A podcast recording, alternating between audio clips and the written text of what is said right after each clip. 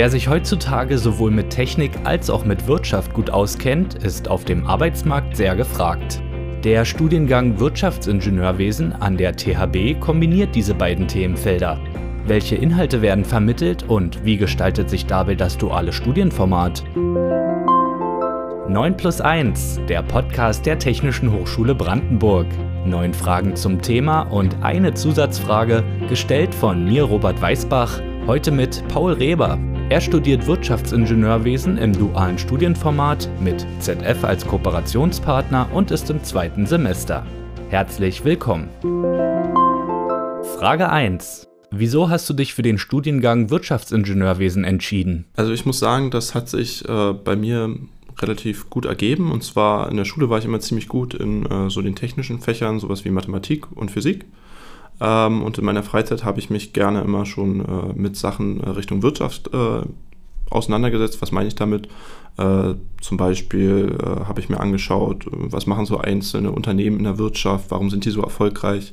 Ähm, dann habe ich auch mal an einem Börsenspiel zum Beispiel teilgenommen. Da ging es dann darum, ähm, ja, wer schafft die meisten Gewinne mit Aktien zum Beispiel einem bestimmten Zeitraum. Das Ganze war von der Brandenburger Bank hier in Brandenburg organisiert.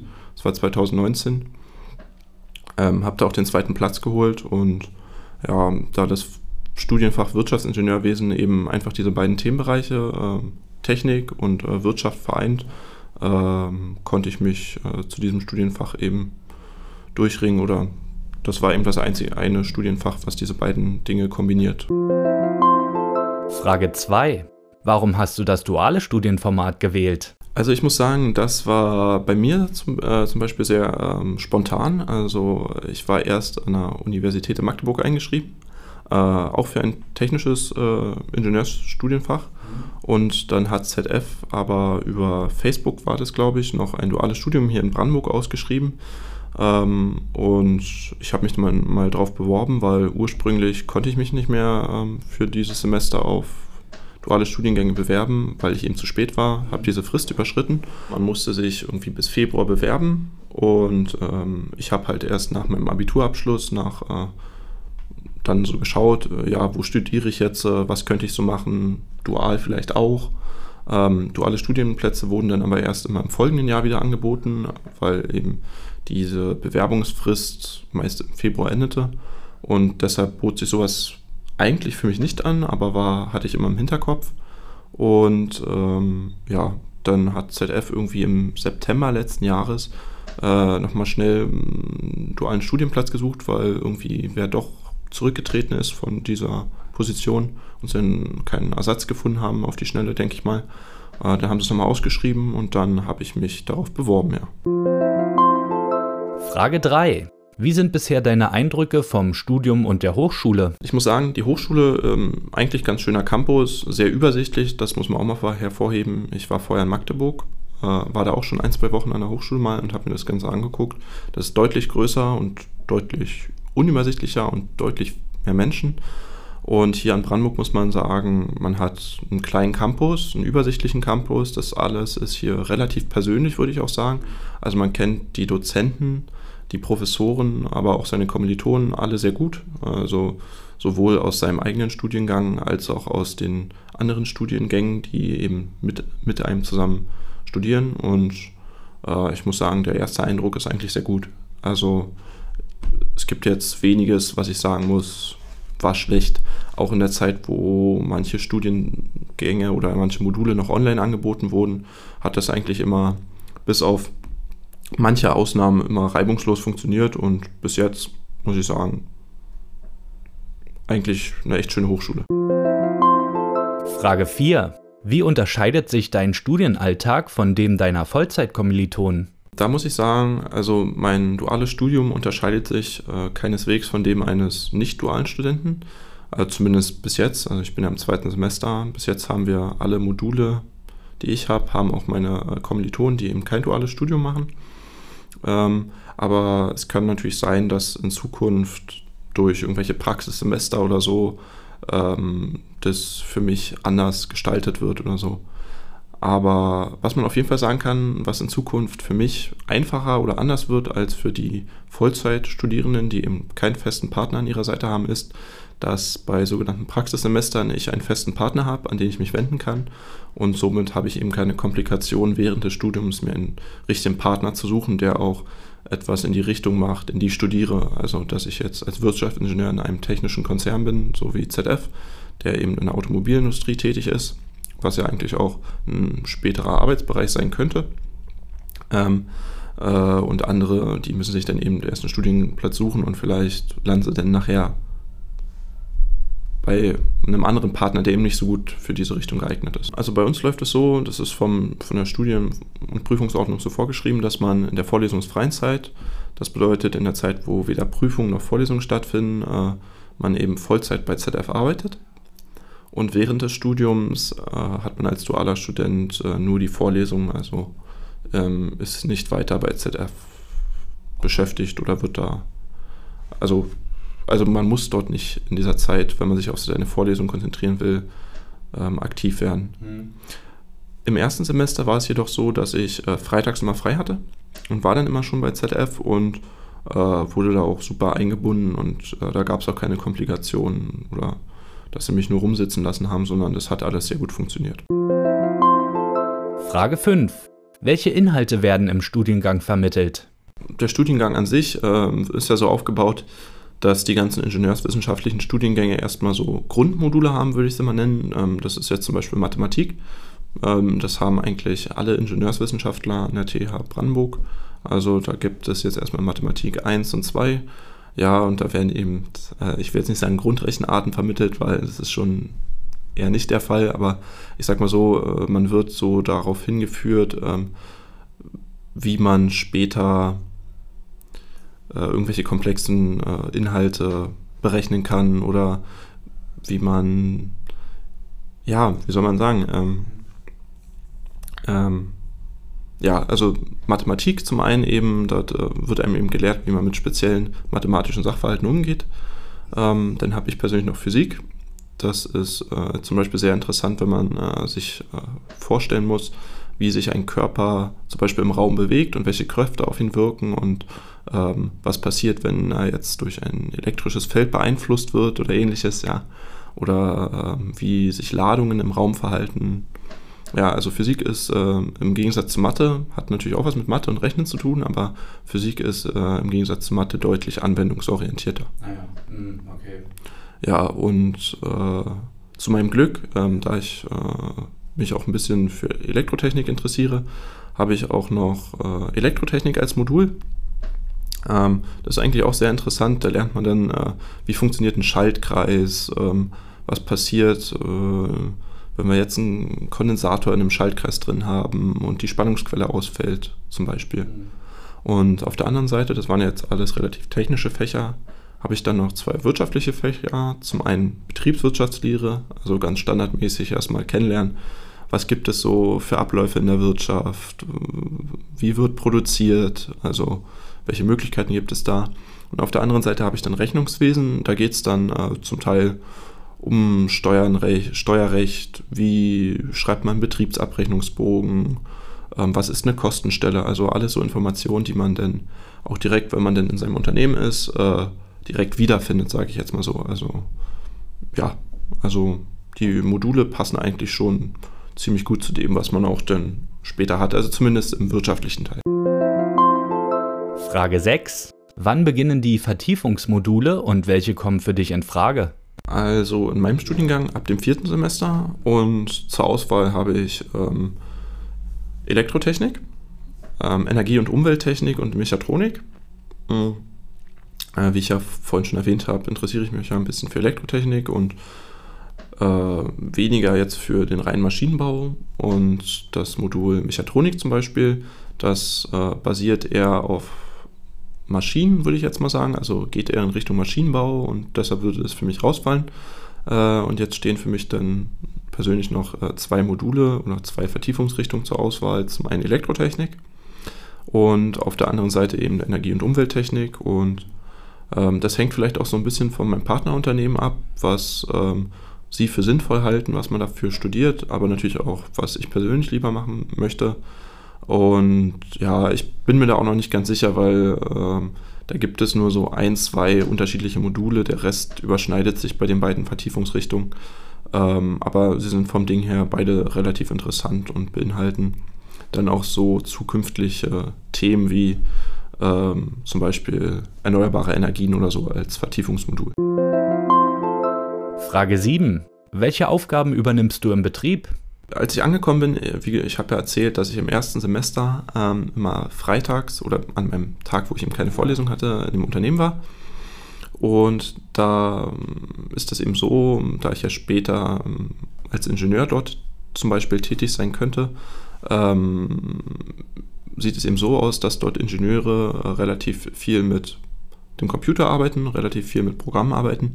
Und ich wurde dann erstmal dort in die Standardprogramme eingeführt, ähm, zum Beispiel jetzt Excel, SAP, ähm, wo findet man bestimmte Daten und so weiter und so fort. Ähm, wie kommuniziert man mit Mitarbeitern äh, aus dem Unternehmen, welchen Mitarbeiter kann man zum Beispiel mal ansprechen, wenn man irgendwelche technischen Fragen hat oder ähnliches. Und äh, meine erste Aufgabe war dann wahrscheinlich, ähm, boah, gute Frage.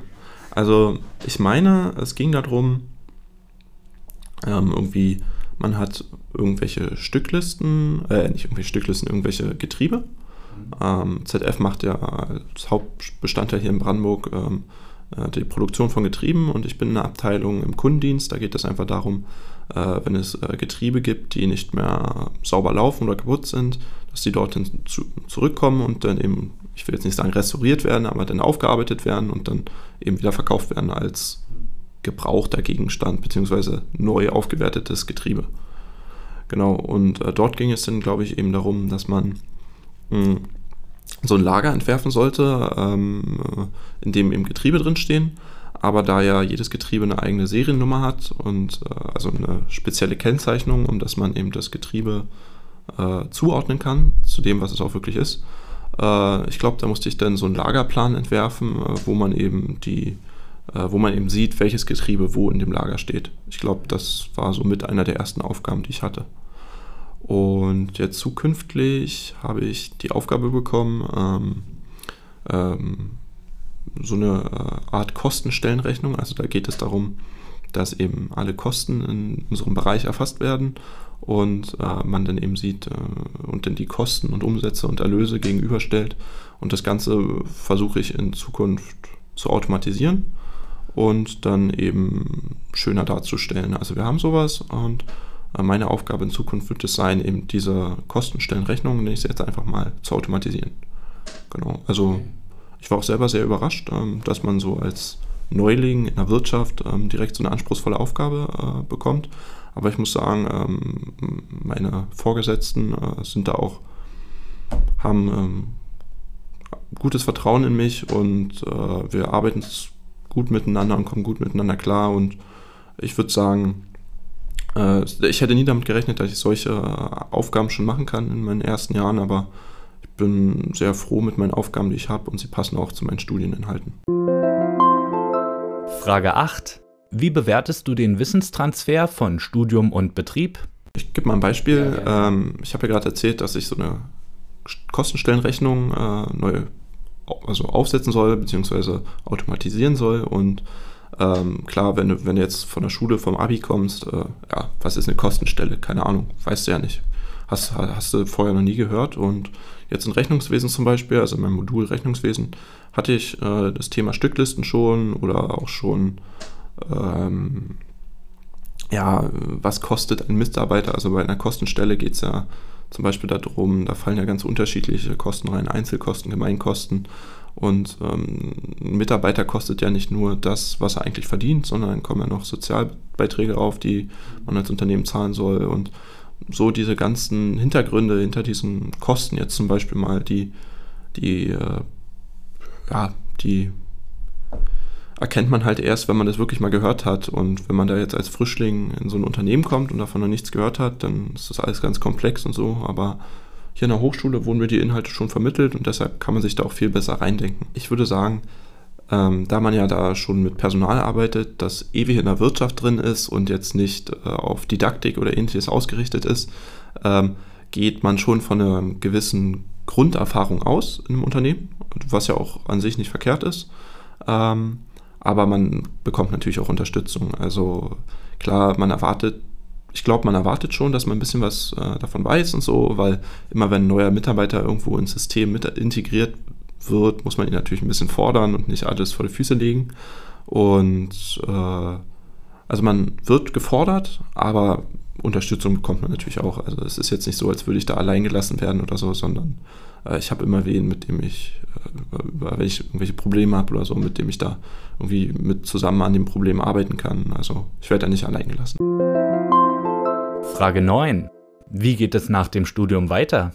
Boah, also ich muss ja sagen, die Möglichkeit in so einem Unternehmen zu arbeiten wie ZF, also ist ja ein weltweit agierendes internationales Unternehmen, ist natürlich äh, schon sehr verlockend, auch für einen Studierenden, der gerade sein Studium abschließt.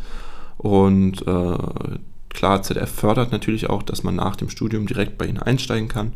Und äh, ich sehe das jetzt gar nicht so äh, kritisch, dass äh, man nicht nach dem Studium erstmal in dem Betrieb hier anfängt und äh, da auch erstmal erste Berufserfahrung sammelt. Ähm, auch gerade so, wie sie einen fördern. Also ich bin da auf jeden Fall nicht abgeneigt, äh, bei ZF vielleicht zu bleiben. Okay. Aber das sind natürlich jetzt noch Zukunftstöne, aber ich gehe mal davon aus, dass die Möglichkeit, die man hier durch so ein duales Studium bekommt, auf jeden Fall nutzen wird. Und die Zusatzfrage. Wie bewertest du die Tatsache, dass es im dualen Studium keine Semesterferien gibt? Also da muss ich ganz ehrlich sagen, ähm, das äh, weiß man vielleicht nicht als Außenstehender, aber ich habe einen festen Arbeitsvertrag mit ZF und somit bekomme ich auch meine 30 Tage Urlaub im Jahr, die mir äh, zustehen. Und diese kann ich eben in diesem vorlesungsfreien Zeitraum, also im Winter und im Sommer, frei verplanen, so wie ich möchte. Und demnach stimmt es mit dem, ich habe gar kein Frei auch nicht so richtig, weil, wie gesagt, 30 Tage im Jahr wenn man das mal runterbricht, eine Woche hat fünf Werktage, könnte ich theoretisch also sechs Wochen frei nehmen. Äh, klar, ist immer noch weniger als meine Kommilitonen, aber im Gegensatz zu meinen Kommilitonen habe ich halt nicht diesen, äh, diesen Druck, immer zwingend irgendwo arbeiten zu gehen, Geld zu verdienen müssen, weil ich stehe an einem festen Arbeitsvertrag mit ZF und äh, dahingehend würde ich das bei mir eher weniger als Nachteil ansehen, sondern als deutlichen Vorteil als dualer Student. Also mit dem Gedanken, dass ich da während meiner freien Zeit, in Anführungszeichen freien Zeit, äh, dort arbeiten muss, sehe ich jetzt nicht als kritisch an, sondern finde, das ist eine gute Möglichkeit, während meiner Zeit, wo ich eben nicht studiere, auch schon Berufserfahrung zu sammeln und mal zu schauen, wie ist es denn in der Wirtschaft, gefällt mir das überhaupt, was ich da tue. Und ja, also frei habe ich natürlich auch, also wie gesagt, 30 Tage im Jahr und die kann man auch eigentlich ganz gut nutzen. Das ist jetzt nicht so wenig, wie, sich's, wie man jetzt so denkt, weil man hat ja eigentlich Vorlesungen und dann hat man vielleicht effektiv noch drei Monate im Jahr, in der man eben keine Vorlesung hat. Und wenn man in drei Monaten noch einen Monat sich freinehmen kann vom Ding her, also jetzt mal so grob überschlagen, ist das eigentlich ganz in Ordnung. Also Urlaub ist eine ganz äh, spannende Frage. Also klar, man fährt gerne in Urlaub, äh, aber man macht auch mal was mit seinen Kommilitonen zum Beispiel, man, ja, was macht man so in seiner Freizeit? Ja? Man unternimmt was, man, man nutzt die Freizeit, also man arbeitet jetzt nicht in seiner Freizeit, wo man hat, äh, irgendwie an irgendwelchen Projekten oder so als junger Student, sage ich mal so. Man, man macht halt, was einem Spaß macht, ja, weil arbeiten tut man ja schon genug, ja. Das war 9 plus 1, der Podcast der Technischen Hochschule Brandenburg. Vielen Dank, Paul Reber. Mein Name ist Robert Weißbach. Danke fürs Zuhören und immer dran denken. Wenn man beginnt, seinem Passfoto ähnlich zu sehen, sollte man in den Urlaub fahren. Ephraim Kishon